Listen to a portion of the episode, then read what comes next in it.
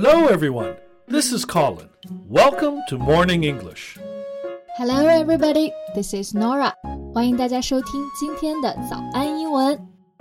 Colin，我有时候会在想啊，我们听众都是在什么时候听我们的节目呢？Uh, well, maybe in the morning when they just get up, or while they're commuting to work. 嗯、mm,，Yeah, very relaxing and enjoying. 虽然我自己不会开车啊。但是我特别喜欢在车里听电台的感觉。Yeah, like it's like uh, having a, a road trip. Right，有种自驾游的感觉。那其实我们今天的节目啊，就是和车子相关，来学习一些实用的开车的相关表达。在节目的开始，给大家送一个福利，今天给大家限量送出十个我们早安英文王牌会员课程的七天免费体验权限，两千多节早安英文会员课程以及每天一场的中外教直播课，通通可以无限畅听。体验链接放在我们本期节目的 show notes 里面了，请大家自行领取，先到先得。So Norah, speaking of cars, I have a quiz for you. 呃、uh,，quiz? Why is that? 为什么还要考我？是看我对车子了不了解吗？ No, not that. You know, British English and American English, they have a lot of differences in the words they use to say parts of a car. 啊，这个我知道，就是英美啊，在说汽车的部位的时候呢，很多单词他们都是用的不一样的。所以你就是想考考我，去英国读书是不是真的有记住这些单词？是不是 Yeah, exactly. So, time to see what you have learned in the UK. ？All right，那我们就来走着瞧啊。那我先来吧。So do you know what is boot？ Boot. Isn't that a kind of shoes that we wear? 对，就是我们说的靴子 boot。But it's also a part of a car. It's Wait, wait, wait, wait, wait. Yeah, I know this. I know this. It's a it's a trunk. 呃，没错，被你猜到了。Boot 其实就是英式说法的后备箱。 那在美国呢，他们会用到另外一个词，叫做 trunk。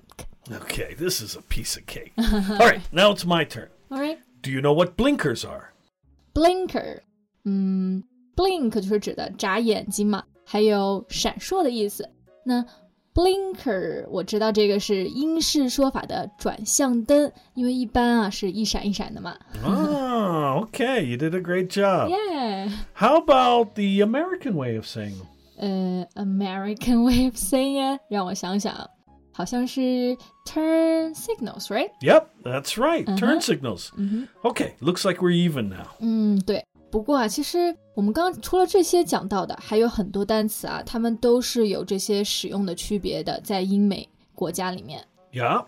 Mm, look, another set of words are uh, gas and petrol.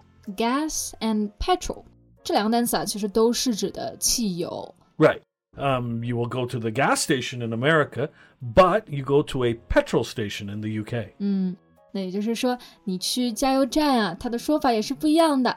比如说，你要说加油呢，那听到这儿，大家肯定也可以猜到啊，肯定不是直接用 add oil 了。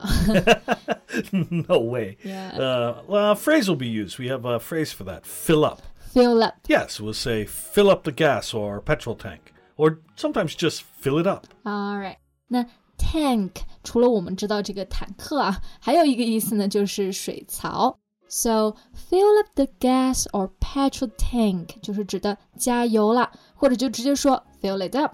好，那其实我刚刚啊，脑子里面还想到一个跟开车比较好玩的说法，就是 put your foot down。 Yeah, put your foot down means stepping on the gas pedal. Yeah， 那 put your foot down 直译就是说把你的脚放下来。那我们大家可以想象一下，如果你在车子里面做这个动作呢，意思就是踩油门啦。而且呢，这个呢在英式的英语比较常见，那美式就比较直接了，就可以直接说 step on the gas pedal。gas pedal 就指的油门啦。Yeah. Also, um, you know rear view mirrors, yeah? rear view mirrors，rear 就是指的这个后面的后从后面看， Yeah. 嗯、r e a r view mirrors 就是指的后视镜啦。这个好像英美没什么区别，他们都是用的这个吧？ Yeah, but for rear view mirrors, it's on two sides. Um, they're usually called side mirrors in America. 啊，我之前都不知道有这个区别耶。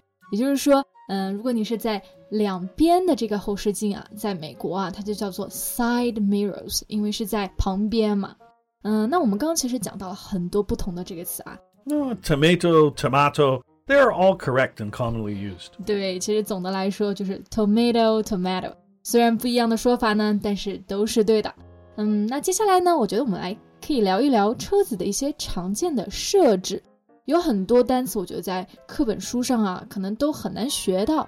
比如说，我之前呢就很想问，副驾驶座这个英文啊，到底该怎么说？Ah, so you know the driver's seat, right? Yeah, driver's seat 就是驾驶座嘛。Uh huh.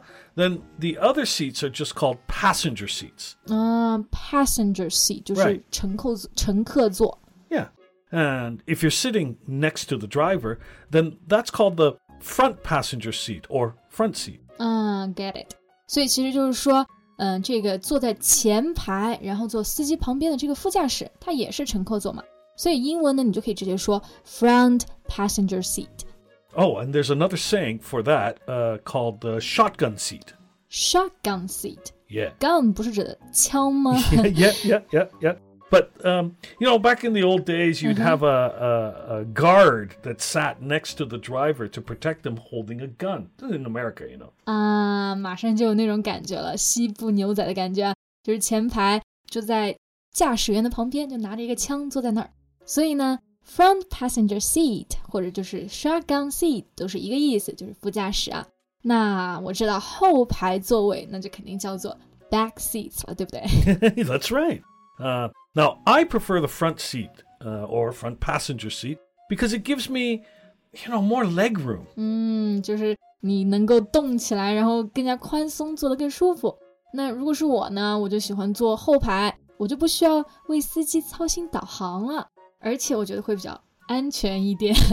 不过我觉得无论坐在哪儿啊，前排还是后排，都要记得系安全带。 Yeah, yeah, yeah. To fasten your seatbelt.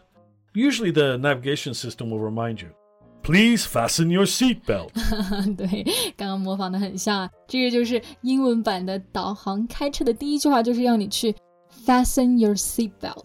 那 fasten 呢，这个时候的就是 fast 加了一个 e n， 意思就是扣紧。seat belt 就是指的安全带，或者呢，我们其实这个地方也可以用到一个动词词组，叫做 buckle up。buckle 就是指的这个安全带上的口子，做动词呢就可以指扣上安全带。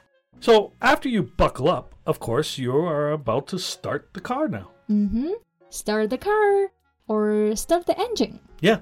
In speaking, you can also say crank the engine. crank crank 其实指那种 转动曲轴啊，因为之前的那种车子它是没有启动装置的，所以就需要借助一个这个曲轴去让它手动发动。所以发动车子呢，我们也可以说 crank the engine。Oh, uh, do you know the phrase crank it up?